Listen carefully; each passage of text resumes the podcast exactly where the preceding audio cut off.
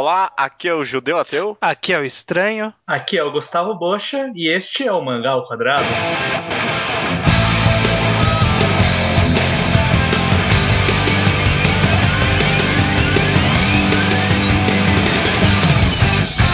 Maravilha, então, Estranho e Bocha, estamos aqui mais uma vez pro time Mangagrafia. Pois é. Oficialmente agora, né? Terceiro Mangagrafia com as mesmas pessoas. Já oficialmente É uma honra. desde o segundo, já, né? Não, o primeiro também. Não, então, mas já é oficialmente desde o segundo. O segundo, Ah, é. o segundo já Agora virou é- time. Extra-oficial agora. Entendi. É, extra-oficial. é uma honra fazer parte desse time. Pra quem não tem a mínima ideia, mangagrafias são é, o, o bloco aqui do Mangá ao Quadrado, na qual a gente analisa a carreira inteira de um autor, né? A gente já fez é, Satoshi Mizukami com o Zumaru Furuya e alguns outros mais, aí ter link no post desse podcast, mas dessa vez a gente veio analisar uma figura clássica, eterno agora semideus dos mangás, né? Nossa. Takehiko Inoue. É, então, Takehiko Inoue, olha aí. Maravilha, cara. Então a gente vai conversar um pouquinho sobre o autor, o que a gente acha dele, e a gente segue o programa mangá a mangá cronologicamente, ver o- o que, que ele mudou, o que, que o autor cresceu ou não durante Uhum. a carreira dele. Beleza. Certo. Maravilha. E quase todos os mangás grafias que a gente fez até agora, a gente comentou que é difícil obter informações sobre o autor, que os mangakas são muito reservados. Eu acho que Takehiko Inoue é, é uma exceção, mas é uma exceção meio bizarra, né? Porque e- ele deu ele dá muitas entrevistas. Se você for procurar, tem muita entrevista dele pela internet, você- com outros autores, com outros entrevistadores, muita coisa. Mas ao mesmo tempo parece que não tem muita informação sobre o passado dele, né? Vocês tiveram um pouco dessa impressão? É, Foi. tem pouca coisa, como todo mangaka, né? Às vezes eles não consideram muito importante o que o cara fez antes, sabe? Ele gosta de mangá e ele desenha mangá, é isso que importa. É isso que importa, né? Basicamente. O Takehiko Inoue, ele nasceu em 12 de janeiro de 1967, tá quase lá nos seus 50 anos agora, né? Sim. E nasceu em Okushi, Kagoshima. Eu não tenho a mínima ideia onde é isso no Japão. Sim, sim. Ele é um segundo filho. Ah, é? Olha aí. Esse, é já, já é uma informação que eu não sabia, isso. É, os pais dele se separaram aos 8 anos de idade. Olha aí, ele tem bastante informação até. Caraca, olha. Os pais se separaram com 8 anos de idade, aí ele foi, ele se mudou de Tóquio pra Kagoshima, acho que ele tava morando em Tóquio na época. Uhum. E foi lá que ele, que ele fez o, o colégio e ele jogou basquete no colégio e tal. E aí, quando ele foi ser mangaka, ele se mudou de volta pra Tóquio. Exato. Parece que ele tentou por um tempo fazer alguns cursos em arte, né? Mas logo bem cedo na carreira dele, ele já foi pego pra ser assistente do. Como é que é o nome do cara? De City Hunter? Tsukasa Rojo. Tsuka... Tsu- Como é que é? Tsukasa Su- Rojo. É, Tsukasa Rojo do City Hunter, né? Uhum. Sim. City Hunter, Cat's Eye. E É, até hoje lança algum spin-off de City Hunter, acho que é Angel Blue, alguma coisa assim, não lembro o nome. É, até hoje tem spin-off de City Hunter. Pois é. Takehiko Inoue não seguiu os passos. Angel então. Heart, Angel Heart, né? Angel Heart, é isso que eu ia falar. O que mais vocês sabem de alguma coisa do, do Takehiko Inoue? Bom, a gente sabe, eu sei que o avô dele foi quem incentivou bastante ele a desenhar, né, desde pequeno. O mangá que mais inspirou ele a ser desenhista é o Dokaben, curiosamente o mangá em publicação até hoje, na Shonen Champion. Ok. Ele é um mangá de beisebol. Ele é bem famoso no Japão. Ele, ele tem várias temporadas, sabe? Tipo, o primeiro é no middle school, depois high school, sabe? Tipo, tá seguindo uma carreira e o cara já tá na liga profissional agora. Caraca. É, e, e aí ele gostava, gostou desse mangá e por isso que ele foi uma, foi uma das grandes inspirações dele pra fazer mangá. Sobre o passado dele, é isso que eu tenho. Eu não tenho mais nada. Eu acho que vocês também não, né? Não, é, não é bem o passado, mas ele é uma pessoa que gosta bastante de basquete. É, pois é. Uhum. Só falando um pouco já, talvez, sobre aspectos gerais das obras deles. Acho que a única obra que não tem nada de basquete dele é Vagabond, né? Porque não tinha sido inventado ainda. é. É. Parece que toda obra ele tenta. Nem que se- não seja o foco, né? Mas sei lá, uma cena, sabe? Pelo menos uma cena com basquete aqui, vai, vai, dá pra fazer, né? Sim, pois é. É pior que é verdade, né? O primeiro mangá dele, que é o Chameleon J, o primeiro mangá serializado dele, nem é disso, mas tem um jogo de basquete logo de cara. A primeira cena do mangá é um, é um jogo de basquete, né? É. Acho que, tipo, ele tava destinado mesmo, porque o primeiro mangá dele serializado, né? Sim, sim. Sobre aspectos gerais, assim, vocês têm alguma coisa que vocês querem comentar? Bom, é interessante que o, o próprio, o próprio Inoue, ele diz que algumas coisas sobre o processo processo de criação dele, né? Por exemplo, pra- pra ele a parte mais difícil é quando ele faz aquele name, né? Que a gente aprende em Bakuman, que é aquele rascunho inicial, Sim. que, que ele tem que mostrar pros editores e tal. Pra ele essa é a parte mais difícil, e aí por isso ele vai sempre pra um café. Na verdade, ele tem, ele tem uns 10 cafés que ele sempre frequenta, ele fica variando, que ele vai lá pra desenhar lá o name, porque ele se força a fazer alguma coisa quando ele tá fora de casa. Uhum. É, eu- eu li várias entrevistas que ele até se considera mais artista, né, do que mangaka em algumas horas, né, porque ele se vê com muita dificuldade em pensar em uma história, em escrever uma história, né. Uhum. E aí depois do name, né, quando, no- na parte da arte, hoje em dia, pelo menos ele usa, acho que é o bico de pena, né, Pra desenhar, aquele, aquela caneta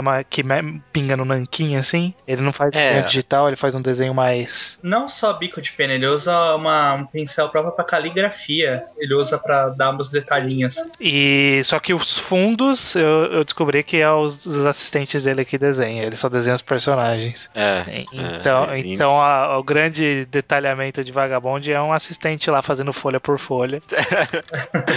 pois é, você vai ver um mangá cheio de grama, né? Caraca, ele desenhou tudo isso de grama, né? Não, né?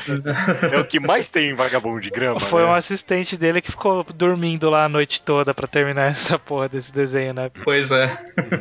Até interessante você ter comentado do assistente passar a noite dormindo, porque é claro que isso aí não é, não é retratado muito, não dá pra ver isso nos mangás dele, né? Mas em entrevistas e documentários que tem dele, você vê que é um- ele é um cara cansado, sabe?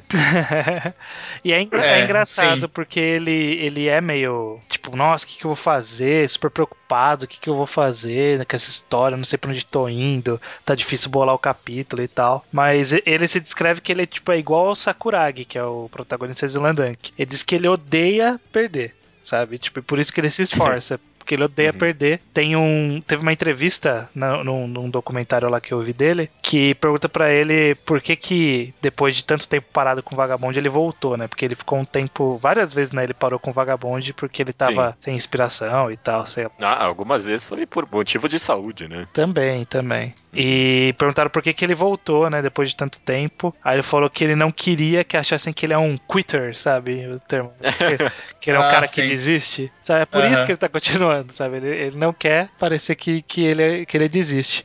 Mas ao mesmo tempo ele tem uma postura em relação ao, à arte que, que é curioso, né? Porque essa pausa do vagabonde que ele fez demonstra bastante disso. Que ele tem o desejo de, de desenhar porque ele quer. E não porque ele quer se manter como um mangaka, sabe? Tipo, ele não quer desenhar por obrigação, pra manter o status dele. Uhum. Então, Uhum. por isso que ele percebeu que quando tava ficando muito difícil pra seguir com a história, ele resolveu que não valia a pena continuar daquele jeito, sabe? Então, É. vamos parar e repensar. É, e depois desse ato bem cumprido de Vagabond, ele melhorou bastante, né? Ah, É, sim. é, Acho que, acho que você, você nem chegou a essa parte, mas houve uma qualidade bem significativa.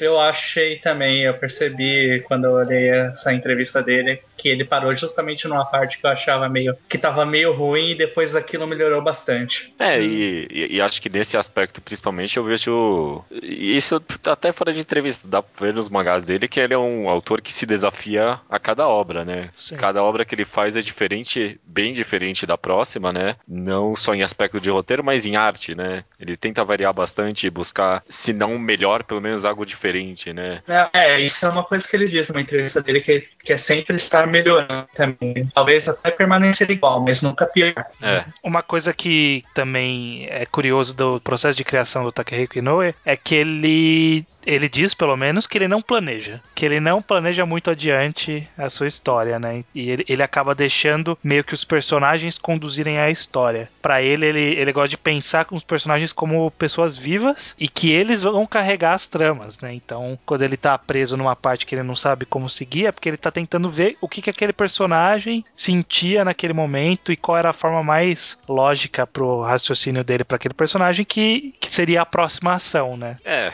Então, é, ele diz que o foco dele é nos personagens. Então, que o drama tem que partir dos personagens e não de fora, né? É- essa é uma coisa que a gente vê bastante nos- na- nas histórias dele, de forma geral, realmente. Que ele se foca nisso. São bem focados em personagens, com certeza. Apesar de que, eu não sei, eu, eu- pelo, pelo menos em, em entrevista, depois que eu comecei a ler mais entrevista dele, o, o Tarek Noé se tornou uma figura um pouco mais misteriosa pra mim do que quando eu só li o mangá. Porque, às vezes ele tenta se parecer muito modesto, às vezes, né? Uhum. Tipo, ah, não, eu não sou um bom artista, eu não sou bom. Mas às vezes ele surge com umas coisas meio pretenciosas, assim, que eu acho muito. Ah, muito poesia demais, sabe? Não, eu deixo os meus personagens respirarem pela obra, sabe? ah, é verdade. É. Ele, tipo, vira e mexe, solta umas frases meio. Ai, eu sou muito poeta, sabe? Eu, tipo.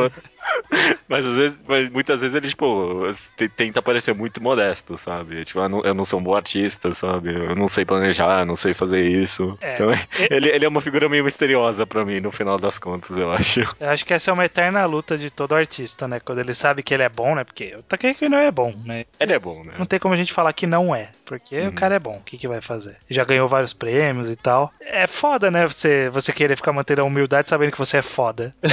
Aí ele, é. fica, ele fica nesse meio, meio do campo aí. Ah, não, né? Eu tô, sou só um artista e tal. Tô aqui batalhando também, mas eu sou poeta, então. Foda-se você. a entrevista que ele, ele tem junto com o.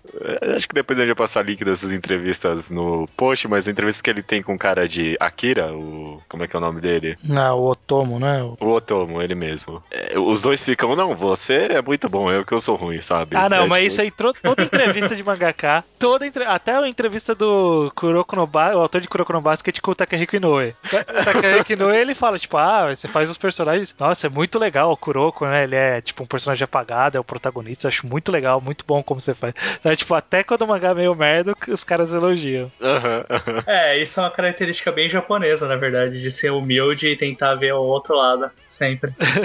é, é, é, engraçado você ver essas entrevistas em dupla, porque, tipo, um faz, faz mais esforço para dar um elogio pro cara, e o cara, em vez de aceitar o elogio, ele tenta fazer um melhor, assim, logo em seguida, sabe? Uhum. o, o, melhor disso pra mim é o é Hiroaki Samura de Blade of the Immortal com o Kishimoto de Naruto, sabe? tipo, dava pra ver que a Samura tava o máximo, assim, pra elogiar o cara, sabe? É, imagina. É, uma característica dele que eu também acho interessante é o fato dele sempre gostar que elogiem sua obra. Ah, é? Ah, ele é? gosta disso? Ele comenta que ele se sente muito bem quando elogiam uma obra dele. Hum. Ah, que, que honesto da parte dele, né? Uhum. Eu, eu também ia ficar muito feliz, Quem não, acho. né? Quem não fica? Se bem que, eu não sei, deve, deve, ser, deve ficar chato uma hora, né? Também. Todo mundo falando, não, Slam Dunk é o melhor mangá de todos os tempos. É. Não, deve, não deve não. Acho que não deve não, sabe? É, é, é, que é foda, né? Porque ele tem três obras que são, assim, muito boas mesmo, né? Então, tipo, ele deve ficar ouvindo alguém falando, não, essa é a sua melhor obra, não, essa deve ser a sua melhor obra. E aí, quando, quando chega alguém falando que Slam Dunk é melhor de todos os tempos, ele fala, porra, tô fazendo algo pior, então? deve ficar... pior, né? Faz sentido. Coitado dele. É foda, é, é, é, é, é foda ser foda. É foda ser foda.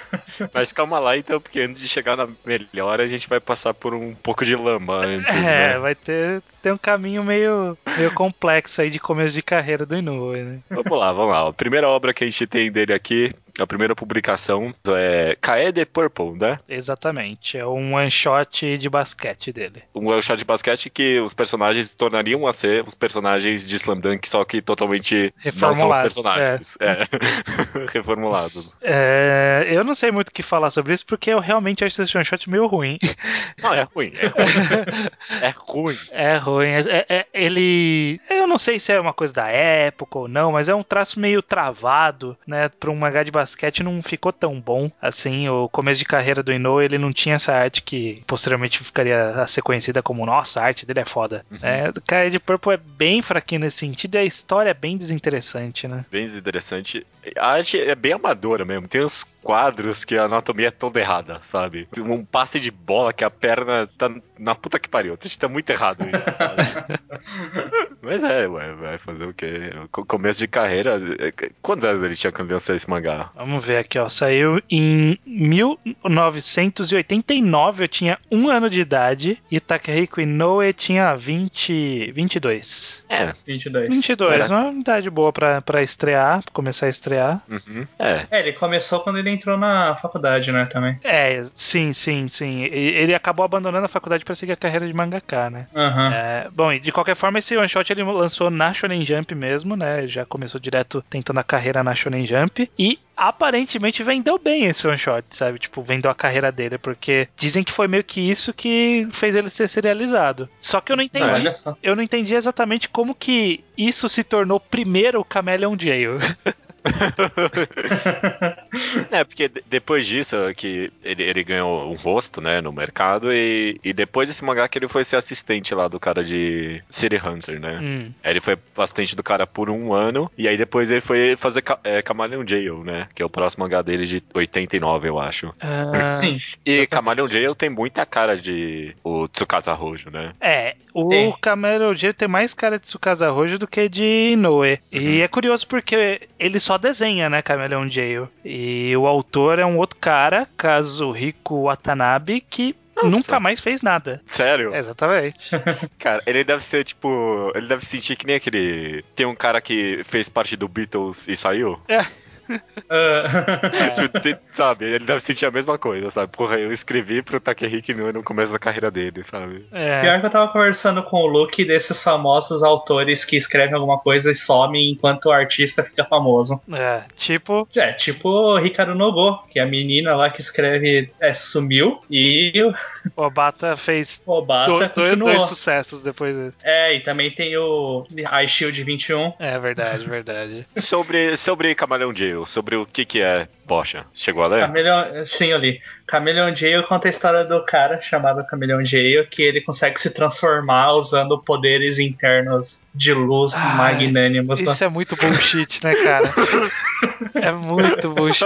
É, é muito anos 80 isso, cara. Nossa, esse A testa dele brilha e ele vira outra pessoa, cara. é. Puta. Sim, É, mas qualquer pessoa consegue até virar mulher se ele quiser. Não, esse mangá é cheio de furo, sabe? Primeiro capítulo tem uns 30 furos, eu venho anotando aqui, sabe? Ai, nossa, não. Não, não- não dá nem vontade de comentar, né? É. é, Mas, mas pelo, pelo menos na parte do Inoue, né? Porque é, em- enredo foda-se, não foi nem ele que escreveu. Mas pelo menos na arte dá pra ver ele puxando. Eu, pelo menos, separei ele puxando bastante influência do. Casa Rojo, do né? É. Ele tem, uma- Hum. ele tem bastante essa, essa cara mesmo. Parece que ele começou a se ajustar a um padrão, que foi o padrão do Tsukasa Rojo, no caso, que foi o que ele foi aprendendo. E de vez em quando tinha um, um, um- quadro ou outro que você olhava e falava assim: olha, esse aqui é do cara que vai fazer Slandank mesmo. Sabe? Você, você vê um quadro ou outro que você olha e fala: olha, esse aqui é o que o cara vai fazer depois. É engraçado. Mas a história realmente é muito fraquinha, é muito fraquinha. Cameleon É sem graça. É, não, não empolga, não vai a lugar nenhum. Não foi até que foi cancelada, né? E foi cancelado com dois volumes, não é à toa, justamente. É, ok. Provando que você pode falhar no começo e depois voltar dando a volta por cima. Diga o cara de Nisekoi, né? Nossa, Digo o cara de Haikyuu. É verdade. verdade. um exemplo um pouquinho melhor. melhor. Bem melhor, né? Convenhamos. Indo pro próximo mangá dele, o de 1990, Slam Dunk. Landank, olha aí. Mangá que tornou ele totalmente conhecido, né? Exatamente. Sucesso mundial, no caso, né? E até hoje é considerado um dos mangá, é, o mangá favorito dos japoneses. Quebrador de uns trocentos recordes. Se eu não me engano, até hoje ele é o mangá que por volume vendeu mais na história. Assim, por média É. de vendas. de É, volume. é sim. E até mais do que One Piece, que vende pra caralho. Uhum. É, mas isso Sim. juntando todas as publicações diferentes e tal, teve Kazemban e tudo mais. Hum. Sobre o que é Slandank, então? Será que alguém não sabe? Olha, Slam Dunk é sobre um Sakuragi, delinquente que acaba indo jogar basquete pra conquistar o coração de uma menina na escola dele. Se você quer saber mais, leia o mangá e depois escute o podcast que a gente faz uma análise do jogo final de Slam Dunk. Exatamente. Isso aí. Mas vamos ler o mangá. Se você não leu até agora Slam Dunk, você é- não é à toa, eu digo já que é considerado um dos melhores mangás de todos os tempos, porque é mesmo. Curioso, V- vamos, vamos analisar um pouco esse fenômeno de Slandank, que primeiramente é, é o, finalmente um mangá de basquete do Inoue desenhando, né, do serializado, então Cameleon Sim. Jail não sei de onde veio, Nunca existiu. Poderia nunca ter existido, mas aí a gente teve o, o Slandunk, que é feito de algo que ele conhece, né? O, o próprio Inoue ele fala: eu quis fazer um mangá de algo que eu conhecia, que era basquete. Ele tinha praticado basquete, dizia ele que era pra pegar mulher.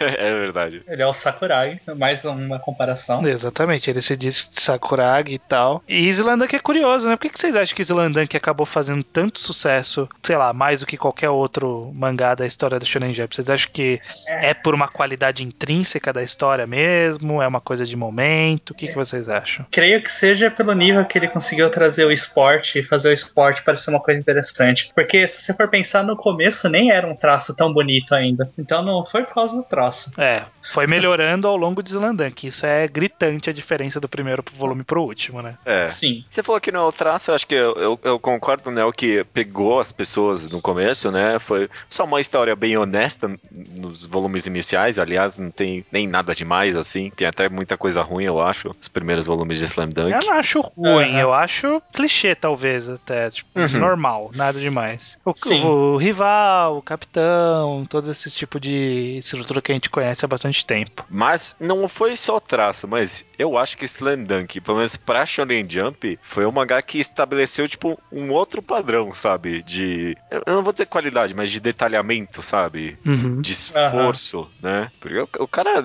O cara deve ter pedido uns 10 anos de vida pra eu escrever esse mangá.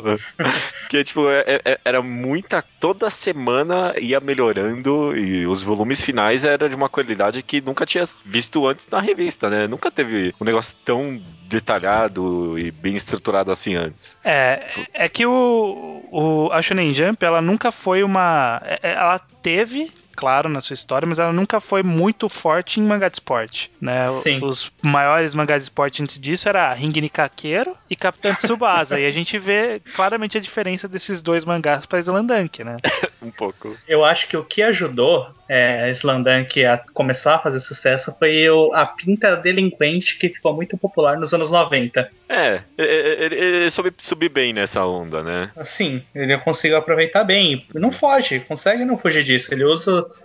a ideia do delinquente até muito tempo depois, alguns volumes. Eu acho que não só isso, eu acho que o fato de do, do Inoue ter trabalhado desde o começo com personagens bem reais, como ele mesmo disse que ele gosta de fazer, né, trazer pra realidade, e ter criado esse Sakuragi que é um protagonista tão carismático do jeito que ele é, acabou fazendo as pessoas se identificarem muito mais com essa história. E aí talvez ela tenha sido o que todo mundo esperava de um mangá de esporte na Shonen Jump, sabe? O tempo todo. Sabe? Tipo, eu quero um mangá muito bom de esporte na Shonen Jump. E aí ela finalmente apareceu. Shonen Jump finalmente teve seu Ashita no Joy, sabe? Foi Slandunk. É, não, Realmente. não dá pra apontar pra uma coisa e falar que, ah, foi isso, Sim, né? sim. é. É, Ah, o sucesso é um, um fenômeno a ser estudado porque varia muito, são muitos fatores. Mas eu acho que, a- sem dúvida, o- a melhora na arte progressiva também foi ajudando a atrair pessoas ao longo do caminho, Uhum. Com mas certeza. sem ter os personagens carismáticos e tão, tão memoráveis quanto tem, eu acho que eh, não, não seria. O sucesso que foi. É, exatamente. Tinha que ter esses personagens memoráveis também. Tão memoráveis que eu acho que quase todo mundo sabe o nome de qual dos principais personagens, né? Do É, Slam até Dunk. hoje. E tem um monte de mangá que eu não lembro o nome de um monte de gente. que, eu, que eu gosto bastante. Naruto, Naruto, eu, eu, eu, eu tava escutando outro dia desse o pocket que a gente fez sobre o final de Naruto, né? O podcast curtinho. Eu já não sabia o nome de um monte de personagem já. um monte. Nossa, já era. Triste. Pois é, pois é. E todo mundo recorda-se clarante de Sakuragi, Rukawa, o Akagi, Kage, Ryota e Mitsui, o Homem em Chamas. Meu personagem preferido de Zilanda. Qual que é o personagem preferido de Zilanda aqui de vocês? Eu, eu, eu sou, acho que eu sou clichêzão, é Sakuragi mesmo. E você? Hum, eu acho que eu vou do. Koguri, né? do não, do Anzai. Koguri. Eu vou do Anzai. Professor Anzai Anzai, Sensei. muito bom, muito bom. também. Boa, boa. Ho, ho, ho, ho. O professor Anzai é muito. Aí que tá, né? Tipo, até o técnico ele tem muito carisma, né? Naquele design dele. Ele não tem boca nem olho, né? Tipo, ele tem um óculos e um bigode em vez de boca. O demônio do cabelo branco, não era isso? É. E eu acho que o Slandank, ele é um mangá. Outra característica que ele que é boa dele é justamente essa alma que ele tem, né? O personagem Slandank. Sabe, aquelas cenas que são cenas engraçadinhas, ela tem aquele. tem uma pegada Slandank, sabe? Tipo aquela coisa que você lê e fala, puta, isso é muito Slandank, sabe? Tipo, Sakuragi dando aquele tapa na papada, assim, do professor Anzai. Mas, tipo, me coloca no jogo, me coloca no jogo.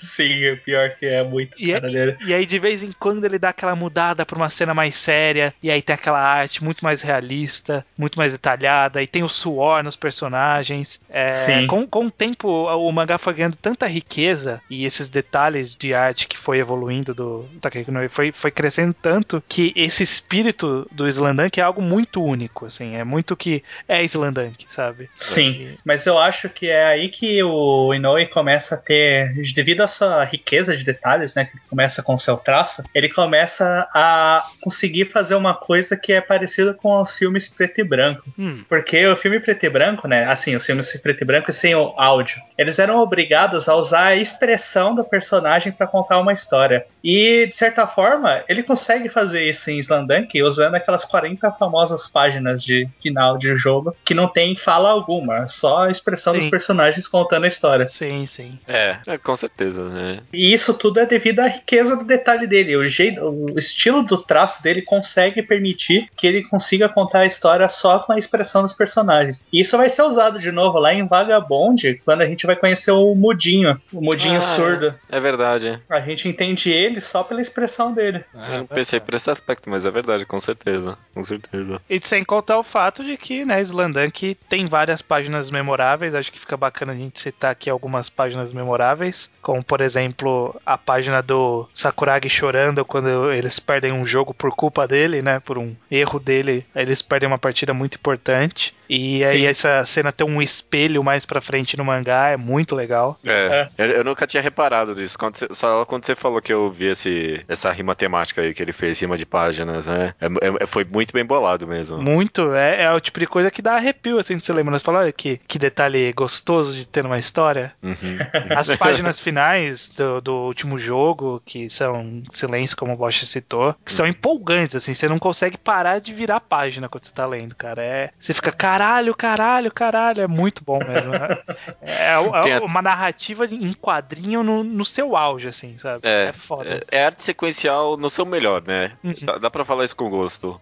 Tem até bastante experimentação, sabe? Tem uma página que o Sakuragi dá um salto alto, né? Bem alto, aí mostra só a perna dele na página, só, tipo, a perna voando, sabe? Aham. Eu, eu acho muito interessante essa página. Por esses e outros motivos que Slandank é esse sucesso que ele sempre foi. Essa obra-prima, sem dúvida nenhuma dá pra chamar assim, né? É de uma obra-prima do- dos quadrinhos. Acho que também a coragem, vale a pena ressaltar a coragem dele terminar na hora que ele queria, né? É, É. Porque Com na- certeza. na- naquela época já tinha esse problema, né? Acho que já tinha terminado o Dragon Ball, né? E as vendas sim. da Shonen Jump decaíram, então já, já tinha esse negócio de empurrar o cara o máximo possível, né? E ele terminou o mangá com 30 volumes, que é uma quantida- quantidade razoável, mas pra Shonen Jump hoje em dia a gente sabe que não é nem metade, É, né? eles tentam forçar mais do que isso. E é, é realmente ele ter tido essa coragem, diria coragem, não sei se é exatamente essa palavra, mas É, ter tido essa- coragem de finalizar quando ele queria, de seguir com a história nos termos dele e finalizar quando ele queria, contribui pra ele ser essa, para essa história ser essa lenda que é, né? sim. Porque a gente conhece muito mangá que é muito bom até um determinado ponto, e aí, tipo, depois é meio. Vai, força uma história aí, e aí, tipo, cai um pouco de qualidade, sabe? Aham. Então é, é- Ele ter tido essa coragem foi muito importante também pra tornar Slandank o que é. Maravilha, então. Depois de Slam Dunk, ele dá uma de vendido, né? É, Começa a se vender aí, faz mangá, coloca no pão de açúcar as obras dele. sei lá.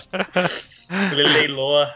Uhum, uhum. Mas daí, não, tô de sacanagem. Mas ele faz o, o próximo mangá depois do stand que é o Buzzer Beater, né? é, foi um pouco. Foi no ano seguinte de terminar Slandank, né? 97, que foi lançado, uma- olha aí, uma webcomic, cara. É. Uhum. Um webcomic Nossa. disponibilizada de graça em, em- acho que em, por- em português não, né? Em japonês, em Inglês. inglês, chinês e acho que tailandês, sei lá, coreano, alguma, alguma coisa do Acho que Oriente. foi aí. coreano. Coreano. Sobre o que que é Buzzer Beater? Estranho. Buzzer Beater é sobre um futuro em que existe viagens interplanetárias e que existem aliens e tudo mais. E, e claro que né, tem basquete envolvido. Claro. A- existe uma liga intergaláctica de basquete que os humanos não têm chance porque a fisionomia dos outros ETs são muito melhores do que a do ser humano. Então, tipo, o ser humano não consegue nem chegar próximo deles. Mas aí um cara resolve patrocinar um time da Terra e escolhe tipo os melhores ever jogadores da Terra Pra poder tentar entrar nessa liga com jogadores 100% terrestres. E aí tem esse protagonista que eu até esqueci o nome do cara, qual que é o nome dele? Ah, Hideyoshi. Hideyoshi. Tem É. certeza? Quase absoluta. Tem esse garoto Era. bem baixinho, De cabelo azul. de cabelo azul, que ah, mostra. É, tô vendo aqui, é Hideyoshi. Que mostra-se muito fodão no basquete e acaba entrando pro time desse cara ricaço aí e tal. E, e é isso. É basicamente, é exatamente isso a história. É sobre eles treinando, montando o time, e aí o que vai se desenvolver a partir disso. É, mas não é muito grande, não conta muita coisa e acaba bem com pouco jogo também. É mais treino do que jogo. Acho que um jogo, né? No, no Sim. todo. Na prática é um jogo. É mais essa preparação, apresentar personagem, ver os dramas e tal. É E a melhor personagem é a garota, claro. a Tchatchê. Tchatchi, é. Chat, é isso. Porque ela tem um arremesso absurdo, ó. É, não faz o menor sentido. Na verdade, todo esse time, tipo, ok, vai lá, tem o russo, que é o, o center lá, que ele é fodão. Tem o cara que é super ágil, não sei o que, lá o DT. Tem o Maru, que é um cara muito fodão de três pontos, não sei o que. E, tipo, e tem um, um, um adolescente russo que, tipo, tá nesse só de, de ser brother do Hideyoshi, sabe? O Aham. Ivan, ele entrou de brother, porque ele não é tão bom assim quanto os outros. É muito engraçado. Ah, mas ele continuou até no time, velho. Não faz o menor sentido isso, mas tudo bem. Pois é. É, O que, que vocês acham de Buzzer Beater? é ruim. Você acha ruim? É divertido, mas não tem nada demais também. Tá, tá, vai, não é ruim. Eu tô, eu tô sendo sacana aqui. É, é, é só sem graça. É, Eu acho ok, apenas isso, assim. Tipo, eu não acho pro- problemático. Eu acho que, que assim, é- esse mangá ele foi feito meio que vendido pra Adidas, não é um negócio assim? Sim, sim, é isso que eu quis dizer quando ele colocou o mangá dele no pão de açúcar, porque. Exatamente, foi financiado por, um- por, por, por uma empresa evil, né? É, exatamente.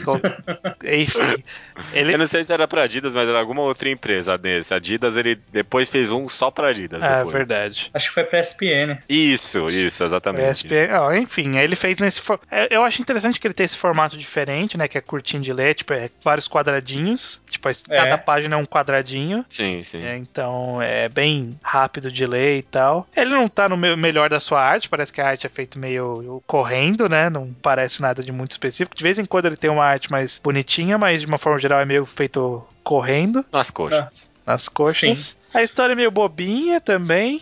É, tem uns, uns twistzinhos interessantes até, eu acho. É. E é isso, é só isso, né? História. Final não é um twist, né? O que, que é? Que eu não sei, não sei, eu não entendi a relevância daquele twist, twist final, sabe? Não, não tem um twist final. Ai, É. desculpa, gente, tem spoiler desse mangá que ninguém vai. Ah, ele tem um twistzinho no final. Não, mas não é bem no final. Lá no meio já tem Ah, enfim. Ele tem alguns twistzinhos aí. Não são muitos, não são tão bons assim. É, é menos jogo e mais Slice of Life. Sim, Mas- basicamente. Fora... É curioso ver ele trabalhar com couro um pouco, né? É, Não, não é. é, não é, mas é essa coisa. Não, Não é ruim, mas é. Essa é, não é nada demais, assim. É uma Não é história que você lê. Mas é uma história que você lê e boa, assim, sabe? Acho que tem uns personagens legais. Aquele DT é um personagem legal. é legal se você quiser ler tudo do Inoue. Aí é, é, o- é bom, pelo menos não é que nem Camilhão Jail. É, É, é, realmente. É, não tem muito o que dizer. É isso, né? Uma história quatro volumes, só que, tipo, não é volume clássico japonês. E foi isso. fe- Fez aí vendida essa história. Fez vendida mesmo. É isso aí. Tudo bem. Próximo mangá dele é Piercing, também. No ano seguinte, o cara não parou um ano, né, de desenhar mangá. É. Não. Foi um shotzinho aí, vai. É um one shotzinho, é. Na- nada demais também. Na, Nada demais. na- Nada gostou? demais. É, porque não tem ninguém aqui que falou que o personagem favorito é o Ryota, né? é.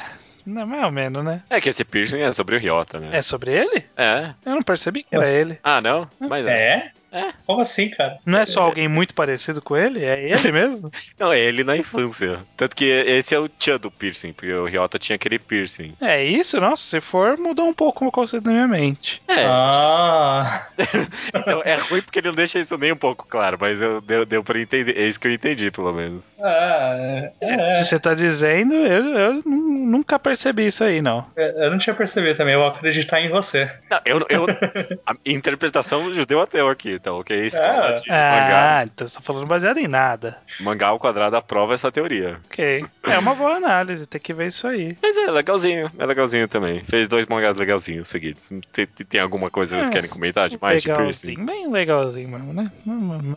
É, não, não tem nada que eu queira comentar, não, é muito relevante. Essa é um pouco mais diferente do que ele fez até agora, né? Porque o piercing tem um, um aspecto mais dramático, né? Pouco, pouco humor, né? Sim. Aham. Todo mangá que ele fez até agora tinha uma boa dose de humor e comédia, e piercing não tem nada disso, né? E É. um pouquinho, um pouquinho só. nem o próximo mangá, né? Que ele, o próprio Inoue disse que é engraçado, porque na, na entrevista que eu fiz ele desconsiderou que ele fez Buzzer Beater, né? Porque, tipo, nem citou. Pois é, Mas pois ele é. falou que, tipo, depois que terminou Slandank, que, que era um mangá mais alegre, ele queria mudar um pouco o tom da história, pra ele não ficar, tipo, marcado com esse tipo de coisa. Ele queria fazer alguma coisa mais dark, mais sombria. Eu li algumas entrevistas dele falando que depois de Slam Dunk ele queria terminar a carreira de mangaka dele, mas aí o editor deu pra ele a, a novel do Musashi pra ler e ele resolveu querer fazer Vagabond. É, curioso. Ah, Aliás, vale citar de passagem que ele fez aquele 10 Days After do Slandank. Pois é, sim. É, ele fez Pode aquele. ser. Tá bom, então ele fez aquele 10 Days After do Slandank. Citou, tá citado. Muito obrigado. Ah, não, mas é. Eu não, eu, É, é- eu não sei em que momento da história que foi. Não foi tipo 10 anos depois que acabou o Slandank? Não foi uma parada assim? É? Eu não lembro. Eu lembro que tipo foi muito tempo depois, não foi logo em seguida. Foi? Eu, eu acho que foi, quase em seguida. não, foi publicado em 2004. 2004, 10 anos depois, então. Dez anos depois. Quase. então. Quase 10 anos depois, vai um pouco menos. É legal, é, porque Slam Dunk terminou sem mal ter epílogo, né? Mal teve epílogo, então acho que foi um tiazinho legal. É, tem algumas coisas interessantes e algumas coisas que me deixam meio putos com o final de Zelandang, mas isso já, já, já tinha no final original já. Tipo o quê? É, eu já falei no podcast lá uma das coisas que deixou puto. Depois, Ah, quem não ouviu, Ah. vai lá ouvir. De qualquer forma, dois- 98? 98, no mesmo ano de Piercing, ele lança Vagabond. Mangá Ah. que foi publicado originalmente. Ainda é publicado, né? Na, Na Morning. na Morning, né? Que é uma revista semanal, no caso. Então, Vagabond foi pra ser lançado semanal mesmo, cara. Que loucura, é, né? ele começou semanal e aí foi essa loucura, né? Para, volta, lança quando quer. Não, mas por muito tempo saiu a- com aquela arte toda semanalmente, cara. É, É, muitos, pois é. com é muitos, insano isso, gente. com muitos assistentes fica legal, cara. ah, mesmo assim. ah, você tá desmerecendo o cara aí, hein? Não, que isso. É, ins- é ins- é insano isso. Não... É insano, é loucura.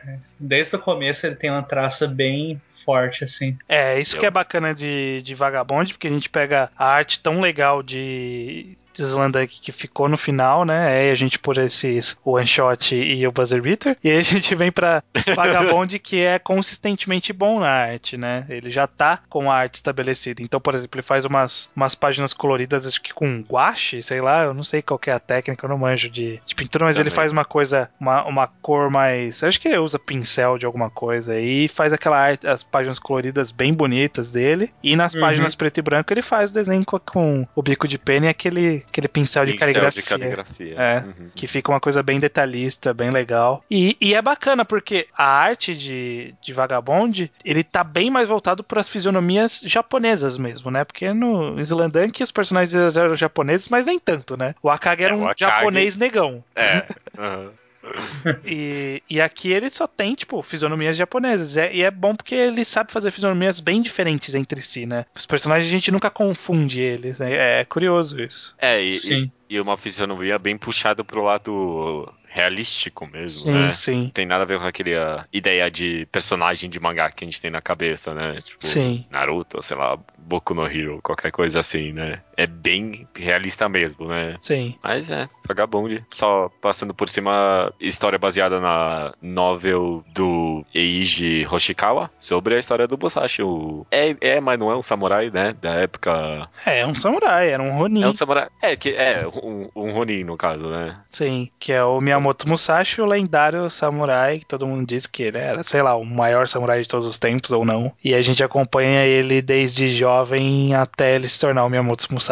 Exatamente. Uhum. É, o famoso Musashi. Exatamente. E vai passando por todas as fases. Eu não sei porque eu não li o livro, né? Eu não posso dizer nada disso, mas eu não sei até que ponto o livro é um relato histórico bem completo, né? Tipo um relato histórico fiel. E eu não sei até que ponto o mangá é, um, é uma adaptação fiel do livro também, né? Parece que o, o Inoue ele tem uma liberdade grande em relação à história original, né? Parece que no começo era muito fiel ao livro, os primeiros volumes, mas aí depois, quando ele já tinha os personagens mais estabelecidos e tal, ele começou a fazer um pouco mais o que ele queria. Interessante. O livro é bem grande, são dois volumes que são grandes pra caramba. É. É, a vida toda do cara, né? O cara viveu bastante. Eu acho uma coisa interessante no Vagabond, que é interessante notar o desafio dele de trabalhar em uma história que é ligeiramente pré-determinada. Uhum. É, já que ele não gosta de planejar muito em frente, né? Ele comenta numa das entrevistas que ele não é uma pessoa que gosta de planejar muito à frente. Ele não, é, não gosta de ter toda a história planejada. Ele gosta de ir seguindo aos poucos. E a Vagabond acaba por ter, é, ter essa coisa que ela já é meio pré-determinada devido ao livro. Sim. Acaba seguindo o padrão. E aí, mas é, ao mesmo tempo ele consegue seguir o próprio estilo dele, né? Já que ele tem essa liberdade. Sim. É, Aliás, Vagabond traz uma coisa que eu acho interessante, que é o quando ele começa a focar em personagens que são interessantes. Ele vai usar isso de novo em Real, que ele pega e começa a focar nos personagens, usando até um volume inteiro, volumes inteiros no personagem, só pra contar alguma coisa dele. uhum. Ah, Acho que até em Slam Dunk ele tinha um pouquinho disso com o Matsui, por exemplo, né? É, um Mitsui, menos, por favor. Ah, é. Mitsui. Mitsui, Mitsui. Matsui Não, mas é o autor de Neuro. Em Slam Dunk é só um ou outro, aqui é muito mais, né? Tem- É. É, Aham. Slandunk é muito focado no Shouhoku de forma geral, enquanto a gente vê agora em Vagabond e depois eu vejo em Real, que ele tem isso, que ele acaba construindo esses personagens e, e ao dar profundidade pra eles, ele acaba meio que, sei lá, sentindo a, a necessidade de contar uma história desses personagens, sabe? Uhum. Então, Sim. então ele acaba usando grandes trechos pra contar a história de um personagem. Eu- tanto que eu acho que um, no, num dos documentários que eu vi lá, pra, da história dele, ele tava meio travado na história de um personagem whatever, sabe? Tipo, um- não era um whatever, mas tipo, não era o, o Musashi que ele tava travado. Ele tava travado na história do Sasaki Kojiro. Era no Sasaki Que é o- Kojiro que ele travou? Era, que ele, se eu não me engano, ele travou numa parte lá que ele tem. Quer dizer, não, eu acho que era na própria Musashi, uma parte que ele tem que enfrentar 70 samurais, não era? Não, ele falou que depois que ele fez essa daí, que ele lutou contra o clã Yoshioka inteiro, que ele tava exausto depois que ele terminou de fazer isso. E que ele não sabia muito bem como fazer. Daí pra frente foi um dos motivos que ele parou. É. É, naquela época. Naquela época. Depois ele Que foi ele indo parou e um ano, voltou. Aí depois ele parou um ano e meio e voltou. E aí nesse um ano e meio, o segundo foi do Sasaki Kojiro aí. Acho que essas pausas são interessantes pra mostrar o quão ambicioso é o projeto dele, né? Porque essa, essa novel é tipo literatura, até onde eu sei, né? Esse livro, no caso, é literatura máxima japonesa, sabe? O cara querer adaptar isso pro mangá é um projeto bem, ambici- bem ambicioso, até onde eu sei. E que acabou sendo, né, um, meio que uma maldição pra ele também, né? Que Pois é, a né? gente vê ele tão cansado como autor que é por causa disso, né? O, o Vagabond exige muito dele, né? Por ser uma história mais pesada sentimentalmente e por ser uma história que exige, né? Um, tem um peso por si só, né? Por ser a história do Musashi, por ter essa importância e, e aí pelo sucesso que acabou alcançando e tudo mais, é, é, surgiu-se várias pequenas pressões em cima do Inoue que vira e mexe faz ele ficar exausto e precisar de uma pausa. Ou, de- ou- que- ou- ou ir pro hospital, né? Ou ir pros- Tanto que ele ia terminar isso em 2009 e não terminou ainda. É, então, até hoje tá em publicação. É a mesma coisa, eu fiquei pensando aqui que é a mesma coisa que a gente comentou que Spirit Circle, quando a gente fez a mangagrafia do Satoshi Mizukami, era a obra mais ambiciosa dele, né? Que a gente não sabia no que ia dar. Uhum. É, é algo bem parecido que eu vejo aqui. É, o- é o mangá mais ambicioso dele, mesmo comparado com os mais futuros, e a gente não sabe no que vai dar mesmo. É. Acho, que, é, é um pouco diferente, talvez, porque não é uma obra que depende tanto do final, né? Já é muito bom, né? A gente acabou não falando. Vocês consideram Vagabundo muito bom? Sim, até onde eu li, sim. Eu não li tudo, mas eu tô bem à frente, mas sim. É, eu não li tudo também, eu li mais ou menos 12 volumes. Ah, é bastante. E mas é bom, é muito bom, assim, pelo menos até essa parte. Eu já ouvi falar que mais pra frente fica mais chatinho em algumas passagens, Uhum. mas até É. aqui é muito bom, assim. Você vê que ele tem uma, uma leitura bem fluida. Dá pra você ler até que rapidão os volumes, né? Porque é, Bastante É. página dupla, né? Essas É. coisas. E como tem bastante ação também, pelo menos nesses primeiros volumes, né? Eu sei que depois vai ficar uma coisa mais filosófica, menos ação. Mas como tem bastante ação, é muitas cenas de impacto de luta mesmo, sabe? Um, um duelo, é uma, um cara cercado por um monte de gente, lutando com Aham. lutando na ponte, lutando na selva, lutando não sei aonde, lutando em todos os E- lugares. É, e é engraçado como nessa parte, principalmente nessas partes, o texto é usado apenas com- como complemento. Ele usa bastante a questão da expressão que conta mais a história do que o texto. Sim, sim. Uhum. É, ele trabalha bastante com expressão, mas acho que é muito bem escrito também. Eu, um- um- pelo menos na- no começo do mangá, uma das minhas partes favoritas é a luta contra o monge. Sim, sim. Ah, sim. Que é uma Que é, luta tipo- que não tem, né? Luta. É. São eles parados por.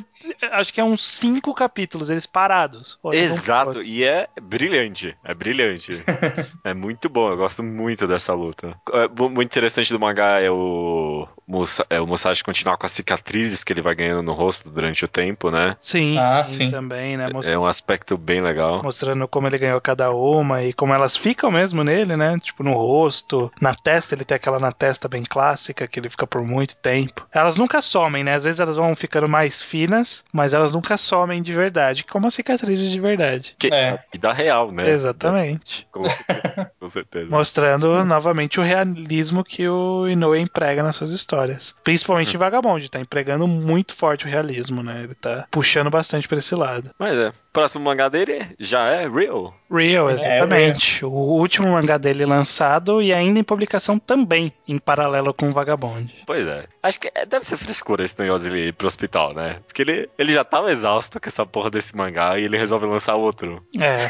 Real ele lança passos bem módicos, né? Ele lança 10 capítulos por ano só. Tipo, é um volume por ano e aí só no que vem. É quase mensal. Não, mas É ele não lança um mensal. por mês, eu acho. Ele, Ah, ele- tipo, ele chega numa época que ele lança vários e aí ele fica o ano todo parado, sabe? Ah, tá, entendi. Sim, sim. Ah, mas já tá no seu 14 volume, é bastante coisa. Não, é bastante coisa. Acho que é um por ano praticamente. Que ano que ele começou a lançar É, Real? 2001, exatamente, um por ano. Exatamente, um por ano, olha aí. Real é sobre três personagens. Um cadeirante que joga basquete em cadeiras de rodas, né? Um cara careca que tá sem futuro, largou a escola, né? E não sabe o que vai fazer. E um outro personagem que virou ou vira cadeirante, né? Durante o mangá, né? Ele perde toda a mobilidade da cintura pra baixo. Sim. Aham. Do abdômen pra baixo, né? O careca que você citou, ele deixa uma menina paraplégica, né? No começo. Também, também tem esse detalhe. Então dá, dá pra ver que o mangá é sobre também, né? Cadeiras de rodas e tudo mais. Sobre, é, exatamente, é. sobre, sobre cadeiras de rodas e sobre basquete em cadeiras de rodas e sobre superação, sobre... Sobre a vida. É sobre a vida esse mangá, né? É sobre a realidade. Real. Real. Olha, faz sentido, mas é isso mesmo. É um mangá bem diferente de todos os outros também, né? Slam Dunk e Vagabond e Real, apesar de serem bastante comparados um com o outro, é, é, é difícil comparar, né? É, tem difícil. pegadas bem diferentes. Mesmo o Real, que muita gente diz que ah, é, também é mangá de basquete, tipo, ele não é de basquete. Ele tem basquete. E é um drama totalmente diferente de Vagabond. Exatamente. É outro tipo de drama. É. Ele usa muito o basquete pro seu propósito, mas ele não usa uh, direto o basquete. Não, Como- tem volumes e volumes sem nada de basquete, sabe? Tipo, É, o último volume Sim. foi de luta livre. sabe? É verdade. Mais luta livre que basquete até agora. É, então. E, e é curioso, né? Porque essa coisa que a gente falou dele de ter os personagens vivos e tal, dessa vez ele já começa. Eu não sei se é ambicioso, porque, tipo, é até simples a forma como ele aborda. Ele que já começa abordando três personagens, sabe? Tipo, uma história sobre esses três caras aqui, sabe? Esse aqui Uhum. que já era cadeirante, esse aqui que tá, deixou alguém cadeirante e não tem futuro, e esse outro que era um cara de um jeito, e aí quando ele virou cadeirante, ele mudou totalmente, né? Porque muda a vida dele. E, Sim. e, e e é curioso, porque como a narrativa fica saltando de um personagem pro outro, é difícil você ficar cansado da história avançar pouco ou não, porque sempre tá avançando de algum lado ou do outro, né? É até bastante importante que a história vai mudando de um personagem pro outro, porque todos, na verdade, têm um drama muito pesado, né? Sim. Às vezes até meio cansativo. Então, quando começa a encher um saco um pouco de tanto drama, muda pro personagem, às vezes ele tá um pouquinho pior, ou às vezes ele tá um pouquinho melhor, então dá essa boa variada. É. Principalmente até, até, em temática mesmo, né? O cara que é cadeirante, como é que é o nome dele? Takahashi? Não, o outro. O Togawa. O Togawa tem. Ah. Com o Togawa tem até algumas partes que tem jogo de basquete de fato, né? Sim, sim, exatamente. Ele até joga um pouco com o Nomia, que é o careca. Eles jogam também de vez em quando. Uhum, uhum. Que, que, ele chama, qual que ele chama? Cara, Vance, né? Como que é? que ele chama o cadeirante, que ele fala que o cadeirante parece um jogador profissional. Que é Vance, não ah. Tem um apelido lá. Eles são brother, eles viram brother. Uhum. É, e é curioso. Vince, aí a gente... Vince. Vince, é verdade. E é curioso, né? Porque a gente tem, por exemplo, Takahashi, que é o cara que fica cadeirante no começo da história, que por muito tempo ele é uma história meio travada, assim, né? E que acaba servindo ao propósito de mostrar como é a pessoa que se vê nessa situação e como é a aceitação, né? Porque é um processo demorado mesmo. E aí muita uhum. gente reclama que, tipo, é muito chato essa parte dele, mas é real, é, a vida é assim, cara. A vida é assim.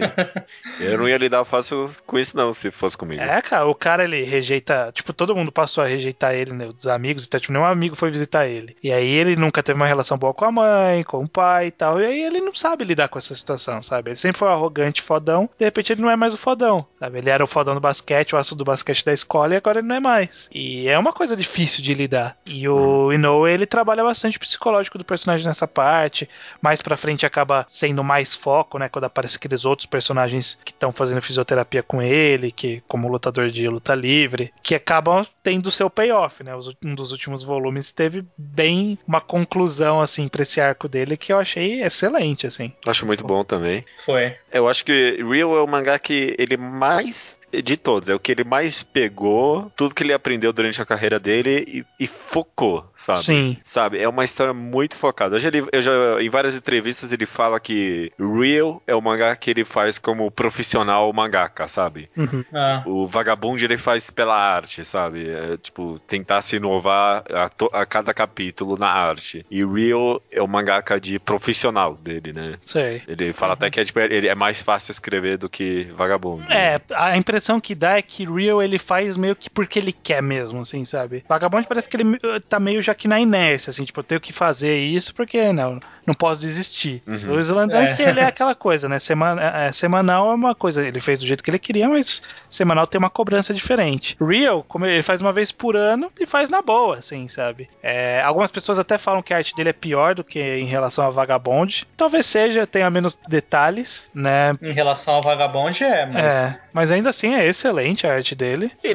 não, não é uma história que tem tanta necessidade assim, sabe? Sim, no o Vagabond, a, a, a beleza de ele ser realista é, é um dos grandes charmes do mangá, né? Ele ser bastante realista, visceral, tá ali o personagem com todas as suas cicatrizes, todas as suas rugas de idade, e é, é importante pro conceito de Vagabond. Pro caso de Real, nem tanto, por caso de Real é mais a situação mesmo, né? Então você vê que, tipo, ele não se importa tanto em fazer, nossa, vamos fazer uma fisionomia perfeita aqui, não precisa tanto, sabe? O, o, o que ele quer passar mais é uma outra mensagem. Sim. E o que, que vocês acham de Reels? Vocês gostam de Real? Gosto bastante.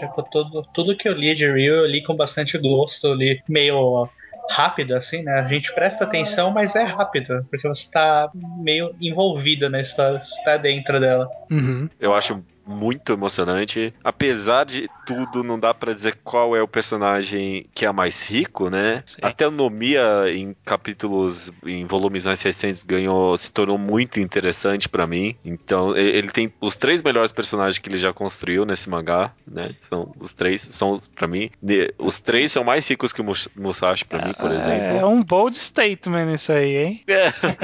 falei, falei mesmo. Bold falei statement. mesmo. Não sei, não, não pensei sobre isso. talvez em termos de profundidade, eu, eu, não sei porque eu não li muito mais de Musashi. No caso de Slandank, sem dúvida, porque os personagens de Slandank, embora bastante vivos e bastante complexos, eles são. A gente vê eles apenas pelo prisma do basquete. No caso de Rio, a gente vê eles pela, pelo prisma do dia a dia, sabe? Tipo, uhum. o cara que não tem uma perna, ele vai tirar a carteira de motorista. É uma das histórias é ele tirando a carteira de motorista. Então. É. Já, não, não, foi, foi uma constatação careca mesmo, de fato. é bold, bold não é balde uhum. statement. Piadista. Bom, Obrigado, cara. É, vale, não, não, vale citar que Vagabond ganhou prêmios e Rio também já ganhou prêmio. Já ganhou prêmio de excelência no Japan Media Arts Festival. Slam Dunk também ganhou. Slam Dunk também ganhou, então ele é um autor bem premiado. uhum. E é isso, né? Eu acho que, que o Rio é um, é um mangá que ele ainda tá lançando aí. Eu não sei para onde vai. É, é bem legal você acompanhar. Uma vez por ano sai um volumão. E aí você lê e você vê pra onde vai a história, mas, tipo, parece que ainda tá um pouco longe da conclusão que ele quer dar. Eu não, nem sei que conclusão que ele quer dar. Não dá para saber. Não dá para saber. As coisas começaram a se amarrar melhor agora, né? No último volume, ele começou a ligar melhor os três personagens. Sim. É, mas ainda então, para ver para onde vai, né? E eu tô adorando acompanhar também. É um dos mangás que eu mais gosto de acompanhar quando sai volume. É um dos que eu faço questão de comprar quando sai nos Estados Unidos. Eu tenho a ah, coleção tá. toda aqui. Fala. Real realmente parece que tá arrumando um possível fim, porque uma história eu acho que ele já amarrou de tal forma que pode se considerar finalizada ali. Não, é, e, e numa entrevista dele em 2011 ou 12, eu não lembro, ele falou que ele tava caminhando pro final. De Real? Aham. Uhum. É, em 2009 ele tava caminhando pro final devagar Vagabond faz pois seis é. anos. Então, então, seis a gente já, já, tem, já tem histórico de que não dá pra confiar Tenho nesse. Seis anos na minha empresa onde eu trabalho.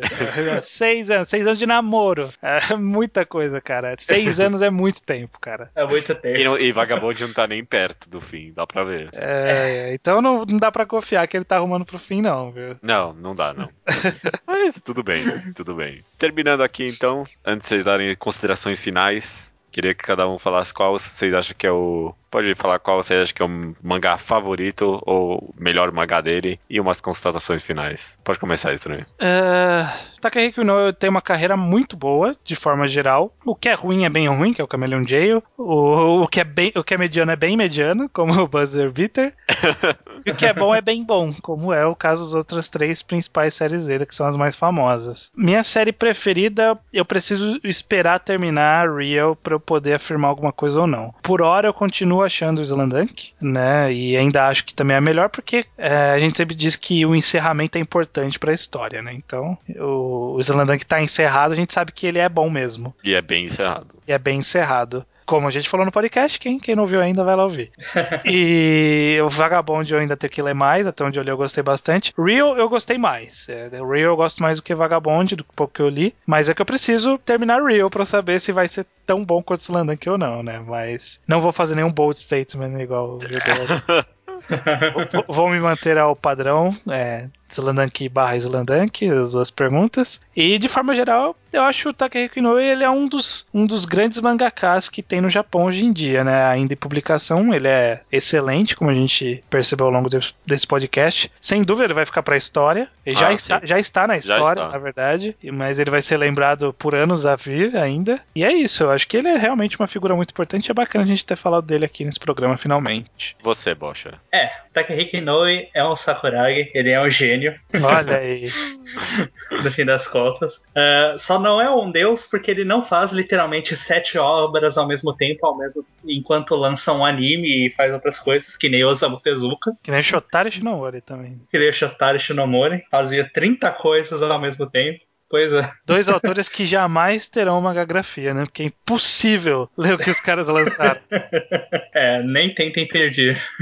Mas, então, ele consegue ser um semideus, porque tudo que ele faz é cansativo para ele e ele faz muita coisa. E o detalhe que ele dá às obras é um detalhe muito além do detalhe que o Tezuka dava. Então, de certa forma, ele pode ser considerado uma espécie de semideus, como a gente começou falando. Sim. Eu vou falar que meu favorito é Real, porque foi o que eu mais gostei de ler. E o melhor tem que ser Slandunk, não dá para falar outro. Nenhum outro tá terminado, não só por isso, mas Slandunk é o que o estranho falou. Ele é uma conclusão perfeita ali.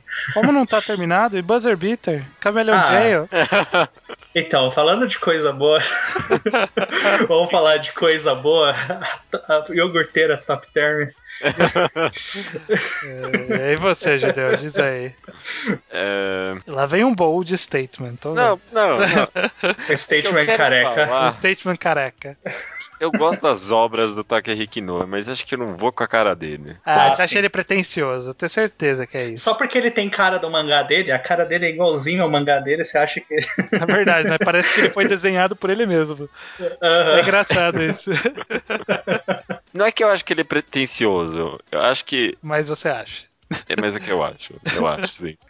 Eu, ele quer parecer modesto, mas eu acho que ele, ele acha demais dele mesmo, sabe? E em que ponto isso influencia na sua opinião da arte dele? Eu acho que influencia porque ele é ambicioso demais nas obras deles e eu acho que ele nem sempre consegue cumprir o que ele promete. Não só em tirar um monte de atos, mas não ser tão bom. Hum. Eu, eu, eu, eu- Vagabond, por exemplo. Vagabond. Vamos pegar Vagabond como exemplo. Eu acho que ele criou muito hype em cima. Hum. E eu acho que ele não, não tá entregando esse hype. Sabe, um dos, um dos de Slam Dunk é, tipo, começar bem simples e tal, sabe? Vagabond, ele foi eh, chegando, metendo o pinto na cara de todo mundo e, tipo, 10 minutos ficou flácido, sabe? Não adianta nada. Então, Ah, não você, sei. tá nos, você tá nos atuais, então? Uhum.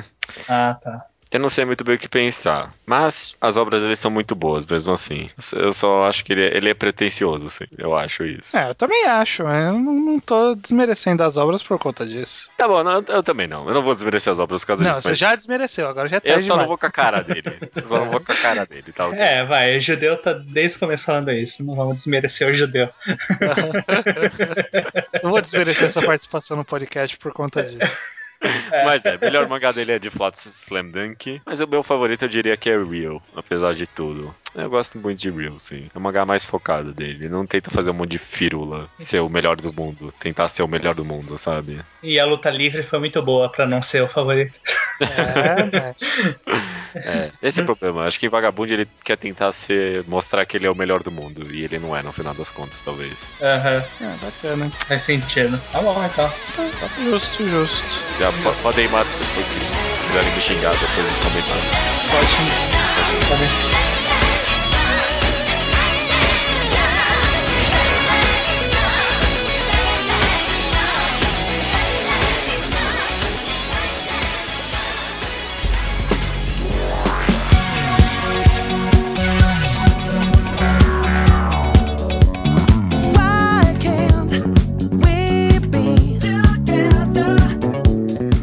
Leitura de e-mails estranhos do episódio 124. Primeiros capítulos shoujo, correto? É, exatamente. Os e-mails que a gente vai ler aqui e os comentários. Os comentários vieram do blog, que é o alquadra.do, né? E os e-mails vêm para o contato arroba alquadra.do, onde você manda seus Slowpoke Report, onde você avisa o que você leu, que a gente falou no passado e que você está atrasado, mas você leu. É, comenta sobre o episódio também, ou manda recomendações em áudio pra gente utilizar nos programas aí de 3 em 3, 4 em 4, quando dá. É, grave a sua mensagem e mande pra gente. Maravilha. Não vou me enrolar então, vamos pra sessão Slowpoke Report, que já foi comentado o que, que é. Diego C. Câmara leu A Serpente Vermelha. Achou bem curto, interessante e perturbador. E Valente, que a gente já recomendou aqui. Não foi a gente, foi a recomendação do ouvinte. Ele disse que achou uma surpresa agradável, um quadrinho muito gostoso de se ler, leve e divertido. Realmente, Valente, eu não li ainda Serpente Vermelha, que a Clara recomendou. Eu já li, assim. E o Valente eu já li, eu gosto bastante, eu acho que você ia gostar também, você devia ler. Eu devia ler, sim, viu? Eu, agora que abandonei os animes, eu vou voltar aí pra ler Valente. Beleza. Ó, Diego C. Castro, outro Diego. É, ele leu Olympus, que achou a ideia legal, mas não curtiu muito seu desenvolvimento, que foi mais ou menos o que eu achei também. Uhum. E Haruka no Matie, que achou mais entediante que relaxante. Poxa. Já é a segunda pessoa que não gostou de Harumaki, Ha- Haruka no Matie, mas eu gosto. que, que era esse Haruka no Machi É mesmo? daquele cara que ele, que ele volta pro passado dele, sabe? Tipo, ele com a mente de 40 anos, ele volta pro corpo Ah, sim, sim, 15, que ele sim. começa a cagar tudo o tempo. sim. Ok, ok. É, ele também quer saber se ainda acompanhamos a Jin e o que estamos achando. Está Não. acompanhando? Não, não. Eu tô uns três episódios atrasados, três capítulos atrasados, mas até onde eu tava, tava, tava bacana. Tava só na correria, na ação e tal, tava bacana. E ele sugere um mangá enquadrado do prólogo ou da Farmland de Vinland Saga. Ou também sobre aquele arco do Sai, que é um spoiler, né? Não vamos falar nada de Ricardo no Go. Ah, tá, sim. Eu tenho. Curiosamente, eu tenho dois posts no blog sobre essas duas sagas. Não sei se lembra, era uma época Sim. que eu tava escrevendo é, posts de arcos. Quem sabe você procura por lá pelo blog e acha. É, pode ser, mas talvez a gente possa fazer um de Sim. Farmland, eu acho bacana. A gente pode combinar de quando sair no Brasil a gente fala. Que tal? É, ótima, boa. Então vai daqui Boa. a uns meses aí. Uhum. É, vai demorar um pouquinho ainda, mas é. Nossa, topei, topei. Vinland Saga, comentando rapidamente, eu tava meio receoso, mas voltou agora num, num épico aventuresco bem legal. Eu tô gostando Tá dos últimos bacana. capítulos. Tá bacana mesmo. Gabriel Guajardo Cuevas, 15 anos, de Curitiba, Paraná, leu Neuro e curtiu muito. Acha incrível como o autor consegue fechar bem os pontos da, da trama e consegue trabalhar com os detalhes que apresenta. É, Neuro é algo bem incrível como fechado ele é. Uhum. Ele também leu Hotel Yotsubato, que achou 10 de 10, e Gogo Monster, e por fim leu o incrível Necromancer. Olha aí, Necromancer. A gente tinha, a gente tinha- alguém tinha que fazer uma fanart do, da, igual a gente tem no, na- no header do blog, pra Sim. ser um header do blog também, com a gente de Necromancer e, sei lá, a coruja e o Necromancer. É, porque esse, esse, é, uma, esse é o manga símbolo aqui do podcast, É, né? cara, é mais do que qualquer outro. Mais do que Uhum. Music of Mary, Solanin, Tenta Entre Boys, Oredouro, Necromancer é o mangá. Necromancer.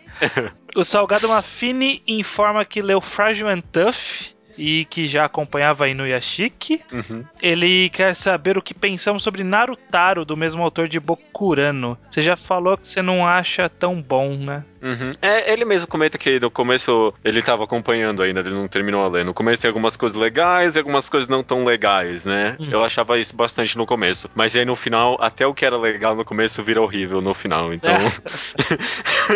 é, não- é- é tipo, é, é um Bokurano, só que ele não sabe o que ele tá fazendo. É. Literalmente, ele não tem a mínima ideia pra onde ele quer ir, sabe? Porque Bokurano tem aquela ideia fechada de onde é que ele quer chegar, né? Sim. Narutaro não tem nada disso. É, eu acho que eu li um volume de Narutaro. Ele era bem mais ou menos. Bem Uhum. mais ou menos. Tem uns pontos bons, mas é, no geral é isso mesmo. Ele nos recomenda também o Magaton Sawyer, que eu queria ter feito um vídeo, mas ainda não fiz. Tenho que Uhum. gravar um dia, quem sabe.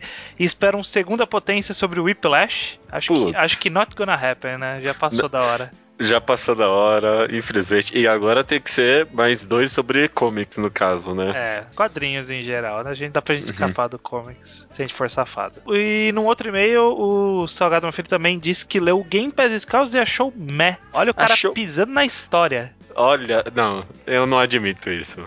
Não admito. Tá Principalmente- errado porque, principalmente que o primeiro volume é muito bom, né? É, então. É um dos melhores. Ah, não, tá errado. Claro isso, que só, você tem que relevar algumas coisas de quadrinização Uhum. de ser mais antigo, mas tirando isso, poxa. Aí também é um dramalhão, ok, mas é um dramalhão justificado, porra.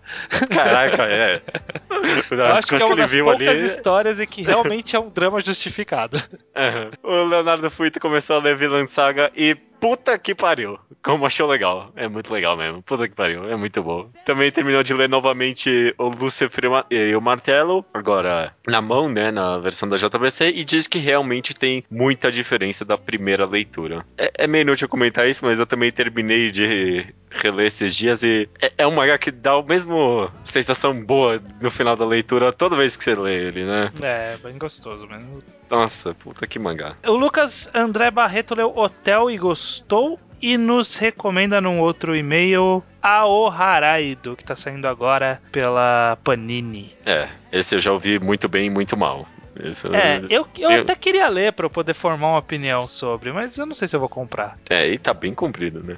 É, já terminou, né? Mas eu não sei se vou comprar. Se eu tiver de bobeira um dia andando na rua, É, passar na frente de uma banca. banca, é. Aham. É, esse é o tipo de mangá mesmo, né? E é muito cômodo eu dizer isso, sendo que eu não passo na frente de nenhuma banca, em nenhum caminho comum da minha vida, mas. É, aqui em São Paulo é um pouco mais fácil, é, realmente. então, então, mas Tá beleza. certo. O Vitor Senna informa a mim, ao judeu, que Ping Pong foi eleito o anime do ano no Anime Festival 2015. Grandes merdas, cara. Não quer, quer dizer que tem muita gente idiota nesse mundo, só isso. Olha, Porque olha o preconceito. Esse anime não mereceu, desculpa. É pessoal querendo pagar de intelectual, viu? Porque não. Grandes merdas. Olha aí, hein? Outro, outro declaração careca. É, o Felipe Age sugere que façamos um podcast sobre primeiras impressões de uma temporada de anime. Not gonna happen. É, até tentei uma vez, mas eu, eu enrolei demais pra editar e aí sumiu no vácuo do meu HD aqui. Era eu, o Quert e o, e o Rubio. É, é bom que eles já saibam que esse podcast nunca vai pro ar, porque já passou da hora demais.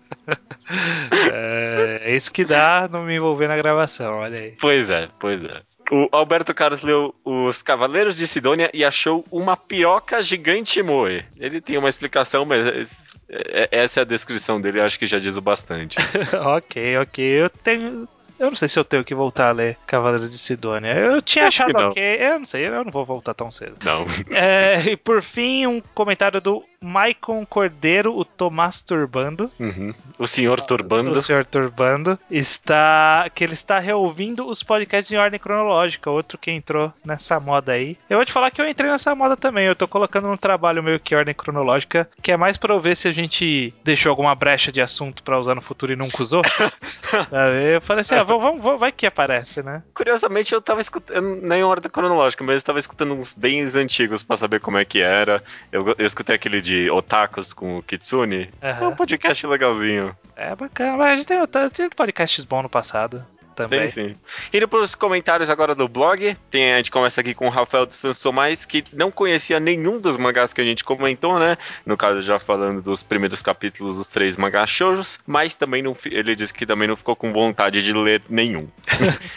ok, tudo bem. Mas, de qualquer jeito, ele recomenda aqui Tonari no Kaibutsu-kun. De shoujos, que Todo o mundo Rubio fala bem disso. Ah, é? O Rubio, quando viu esse comentário, falou: Nossa, pior shoujo de todos os tempos. Nossa. Mas é o Rubio, né? Mas é então o eu não, Rubio. não sei Tudo o é falar. o pior, tudo de todos os tempos. É, ok. Stephanie Moura, ela conhecia a adaptação de anime de Natsu, que é o Natsumi, Ah, é. Diário de Amigos de Natsumi, e Sim. diz que não parece ser tão arrastada. É, anime normalmente dá uma consertada nessas coisas, ou piora, das duas uma, né? É. uhum.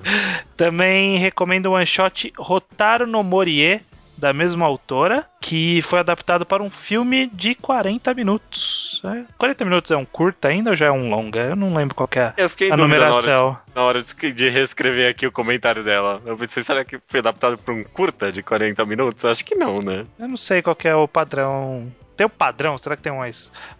Esse aqui é um curto. É um curto é quando a gente fala, ah, esse aqui é Cê- curto. Será que é um curta longo? É um médio. É um médio, um médio metragem, né? ok. E por fim, dos comentários tem o Chaturanga que recomenda os seguintes mangás para um possível primeiros capítulos Josei. Ele diz aqui, ó: Cheese in the Trap, Sakamichi no Apollon, Nodami Contabile e Kuragahime e Shihaya Furu. Alguns eu já ouvi falar muito bem. Eu não tive que pesquisar nenhum deles, porque eu, eu conheço todos, porque toda vez eu vejo no Manga Updates e eu falo, um dia eu vou ler isso, e não li nenhum deles. É, eu também. Mas eu conheço todos, eu nunca li nenhum. Ah, eu dei uma pesquisada rápida aqui enquanto você lia. A maioria dos festivais internacionais de curtas utiliza como referência 30 ou 40 minutos. Tá, então 40 minutos ainda é curto. É, um curto, então. E 50. Para a Academia dos Estados Unidos, filme de até 40 minutos, incluindo créditos. Então, então se tiver 40 se esse filme aí tiver 40 minutos mais o tempo do crédito, já é um longa. É, é exatamente. Exatamente. É, aí é, já passou. Incrível. E aqui, final, indo pro e-mail do Diego C. Castro, 19 anos, Fortaleza. Ele fala um pouco sobre cada um dos mangás. Vamos Uhum. lá, um por um. Primeiro sobre Koidano Aidano. Eu já havia lido um volume de Koidano Aidano antes de escutar o programa, pois fui procurar alguns shoujos bem cotados para ler depois do programa 121 sobre demografias. Parabéns. Parabéns. Particularmente eu me interessei bastante pelo mangá exatamente por causa da protagonista. Acho que valeu a pena dar uma chance e pretendo continuar a, le- a leitura. Entretanto, concordo que a quantidade de texto é gigantesca e muitas coisas acontecem sem necessidade em pouco tempo. Acredito que a história venha a se tornar daquelas com um monte de personagens, cada um tendo seu destaque em algum momento, e acho que esse capítulo foi um vislumbre disso. Mesmo assim, concordo que daria para melhorar bastante esse ritmo, independente dessa intenção, de fato. De fato, sim. Os defeitos do primeiro capítulo continuam até o capítulo 3, né? A gente que perguntou como que ficava mais pra frente, sim, né? fiquei feliz com essa resposta. Embora menos ruim. É, no capítulo 4, o foco já se encontra bem melhor e somos apresentados de uma maneira bem mais eficiente sobre os amigos dela da escola anterior e suas relações. Acredito que o mangá dali pra frente tome o seu rumo de maneira bem mais cadenciada. Fico feliz. Eu falei que eu iria ler se alguém me recomendasse, mas acho que eu não vou ler, não.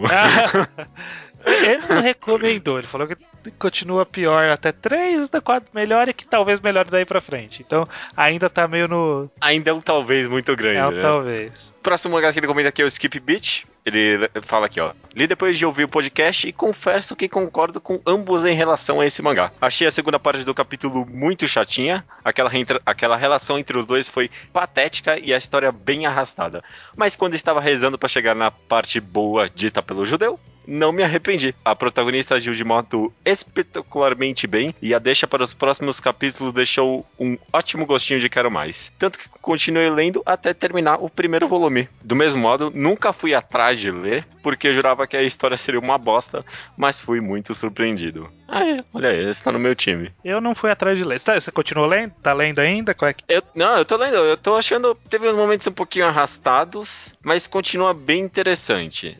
Não, eu- não teve praticamente nenhum momento até agora que eu bati o olho e pensei, ai nossa, que clichê, sabe? É, pelo, Pelo menos. menos isso, é, pelo menos isso. Não é a décima maravilha que eu pensei que poderia ser, mas é, é bem legal ainda assim. E ó, finalizando Natsumi Yoshi, Yuji Show, né? O Diário de Amigos de Natsumi. Também li depois do podcast, esse foi o que achei o pior dos três. Considerei a narrativa mal feita, a estrutura super corrida e os acontecimentos muito convenientes. O design, assim como dito, bem meia boca e não me deu o mínimo de confiança que poderia se tornar algo melhor dali pra frente. Mesmo com a ideia, dif- com a ideia diferente e com potencial, não consegui dar bola pra ela depois de ver tantos defeitos. Como já havia continuado os outros, fui dar uma chance ao segundo capítulo e felizmente ele melhora consideravelmente. Ainda não tem uma narrativa das melhores e ainda comprime muitas coisas desnecessariamente, mas considerei bem mais interessante do que o primeiro. Ah, ok, bacana. Eu, eu, eu gostei muito de gravar esse podcast, viu? É, foi um programa bem legal, uma experiência bem nova e a ideia do José não é uma ideia ruim, não. Quem sabe aconteça logo logo. Tomara, eu acho que vai acontecer sim. Da- logo, logo não, né? Daqui a Dez 10 ou mais. É,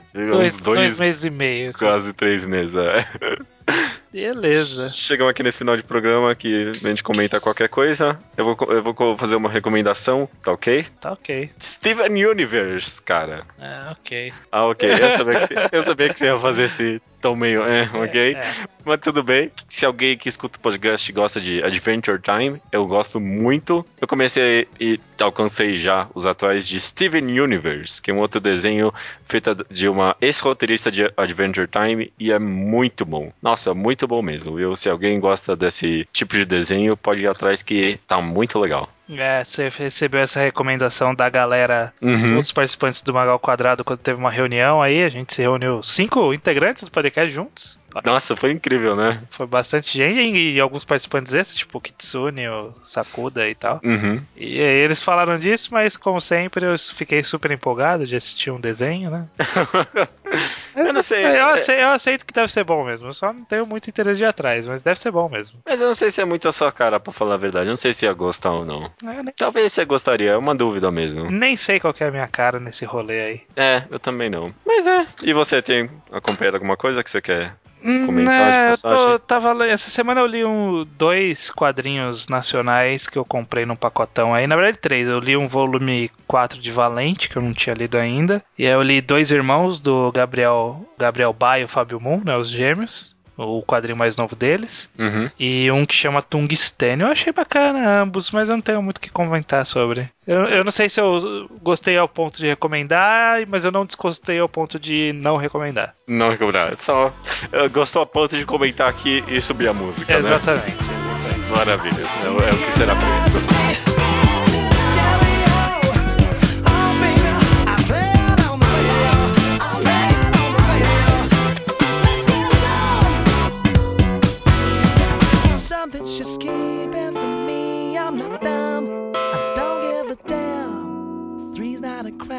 I'm a man. I'm a man.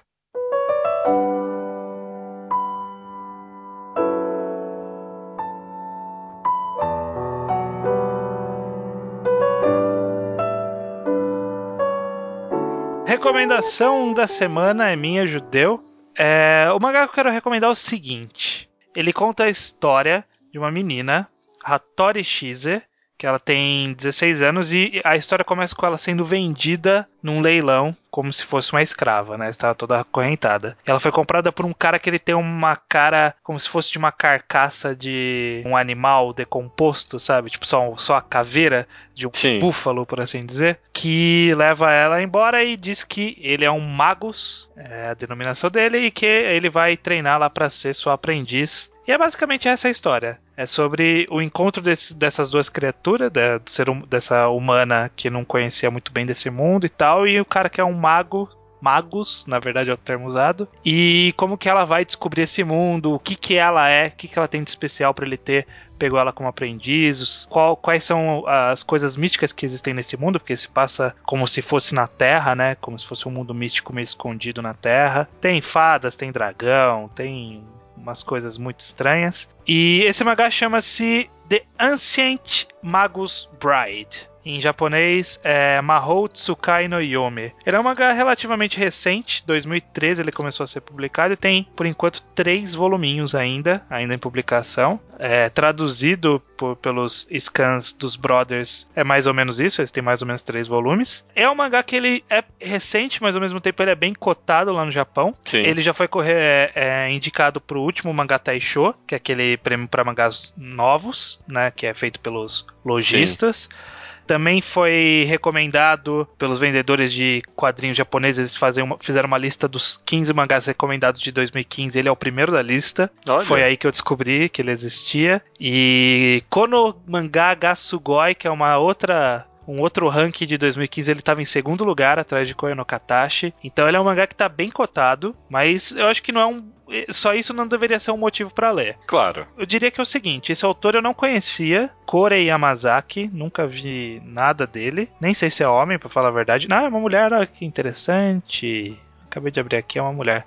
Interessante. Não parece ter nenhum trabalho expressivo anterior, mas ela tem uma arte muito boa. É muito legal a arte dela pros. Pelo menos eu li, eu li um volume, né, dos que saíram. Tem, tem mais ou menos três traduzidos. Eu li o primeiro volume de curiosidade, tô pra ler os outros, mas nesse primeiro volume já me ganhou, porque a arte é muito boa e existe essa relação entre esses dois personagens, né, que é a menina que é escrava e o cara que compra ela, que fica uma coisa, qual que é a intenção desse cara, né? A gente acompanha mais pela visão da menina e ela fica, qual que é a intenção desse cara? Por que, que ele me comprou? Por que, que ele tá querendo me ensinar essas coisas? E aí ele tá meio que levando ela pra conhecer o mundo e aí, ah, vamos ali falar com, com a minha amiga que faz item mágico, vamos ali falar com o cara que doma dragão, sabe? E tá arrastando ela de um lado pro outro, a gente vai conhecendo o mundo junto com ela e ao mesmo tempo vai sendo levado uma, uma coisa meio sentimental. É meio que um slice of life desse mundo de magia, né? Porque não tem luta, não tem poder, não tem nada desse tipo. É mais a relação mesmo dos personagens. Eu achei bem legal, pelo menos nesse primeiro volume. Imagino que vai continuar tão interessante quanto.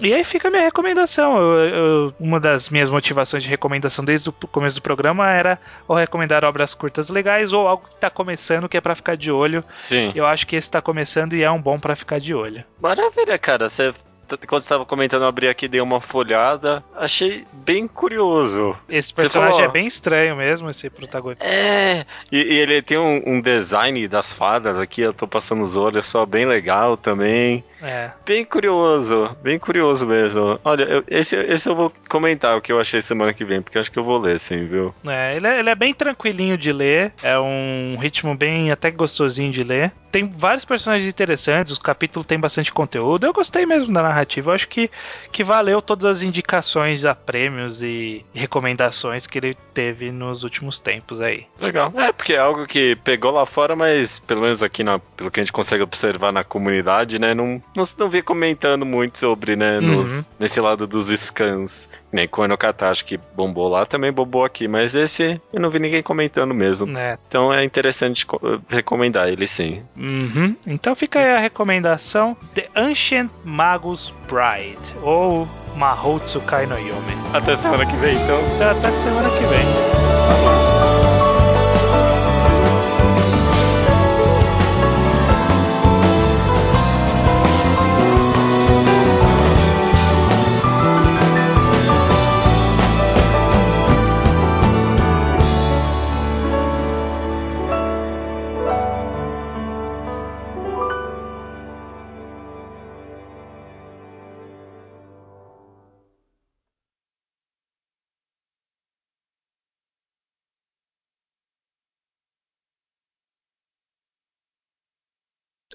O Takahiko Inoue, ele teve um assistente que foi assistente do Masashi Kishimoto.